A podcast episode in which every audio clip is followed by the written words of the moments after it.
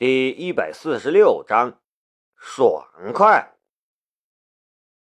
紧接着是无数的深入八卦，随后警方公布的案情进度更是得到了无数人的关注。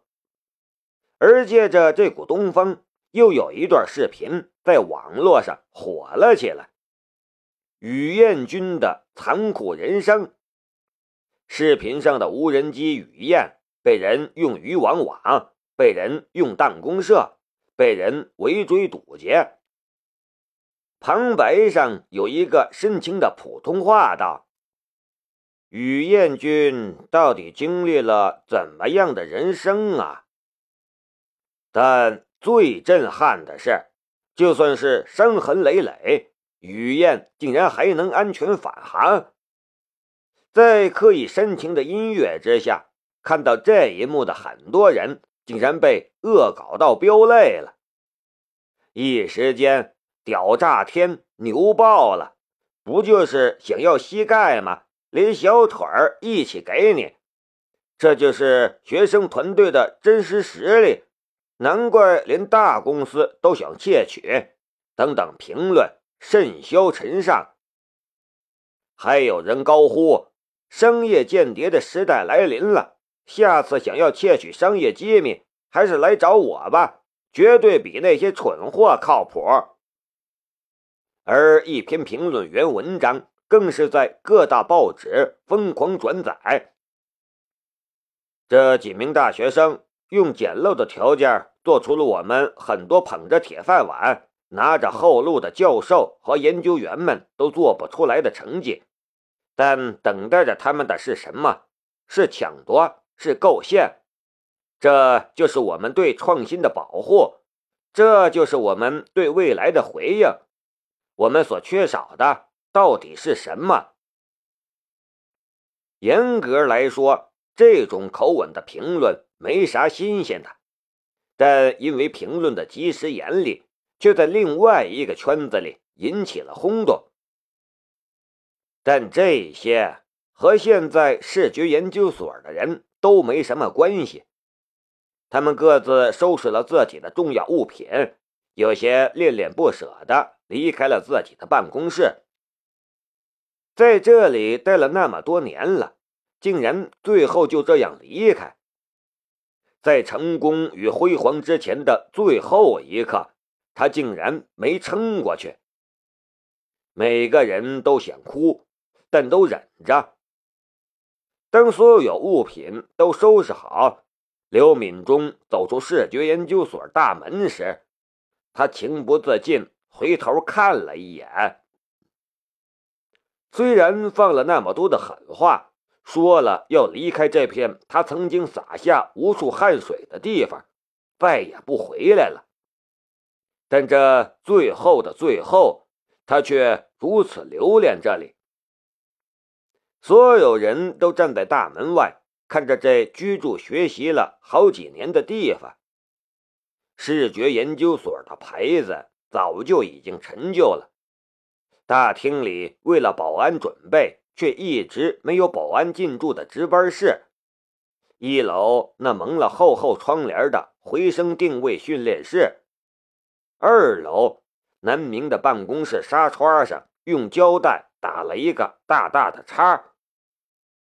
这一切的一切都让人如此留恋。走吧。终于，刘敏忠转过头，把手中的最后一箱文件装上车。就在此时，安保部部长放下了手中的手机，一脸古怪的看着刘敏忠。磨磨蹭蹭走到了刘敏忠面前，低声道：“呃，刘教授，呃，这个，你们可以暂时不搬。”你说什么？张庆都快暴走了！你们这是耍人呢？呃，这个，呃，朱阳超教授涉嫌犯罪，被警察。带走了，安保部部长也不知道这个戏法是怎么变的，怎么突然之间就产生了这种巨大的转变了？呃，这个，寄信院已经撤销了申请。呃，这个这个校长被当成气昏了，已经住进了重症监护室。安保部长说不下去了，老天有眼呐！张庆哈哈哈大笑三声，这些混蛋都遭了报应了。旁边几个师兄弟都瞪了他几眼，你是科学家好吗？怎么能感谢老天呢？但他们自己也忍不住欢呼起来：“哎呀，太棒了！”太好了！果然坏人不偿命。安保部部长满头是汗。如果校长在这里，看到他老人家差点被气死，这些人竟然这么高兴，恐怕就算是他们发了三四十篇 CNS 论文，也会被赶走吧。南明也笑了。他看向了抽算研究中心的方向，心中道：“珊珊姐，三甲干得不错，谢谢。”他并不知道这后面还有更多的博弈，更多的凶险，但就算知道，他也不担心。他从来不是一个人在战斗。呃，老师，我们。回去吗？张庆小心翼翼的问刘敏忠。看他的表情，其实是非常想要回去的。但此时此刻，刘敏忠却猛然一转头，不回去。张庆面上的笑容顿时僵住了，一脸难以置信的看着刘敏忠。我要让他们哭着求我们回去。泥人也有三分硬，刘敏忠是真的生气了。我刘敏忠是你们招之即来挥之即去的人吗？好，张静这个中二青年顿时燃了起来。到时候不痛哭流涕，跪地请求，我们绝对不回来。身旁几个师兄弟都离他远了一点，如果可以的话，他们恨不得举个牌子写上“我们不认识他”。爸爸，你看，刘新宇突然伸手指向了对面，一连串的警车正列队疾驰而过，不知道是有意还是无意。来到了市局研究所前面时，打头的一辆车速度慢了一点。透过窗户，南明看到了坐在后座上的苏吉。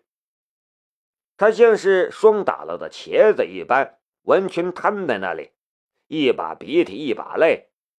这家伙是个怂包，空有一个好出身，其他屁用没有。第二辆车上。坐着的是朱教授，他一脸铁青的看着窗外，目光和刘敏中的目光碰撞，几乎溅出火花来。第三辆车上是李杰，他已经完全吓懵了，茫然的看着窗外。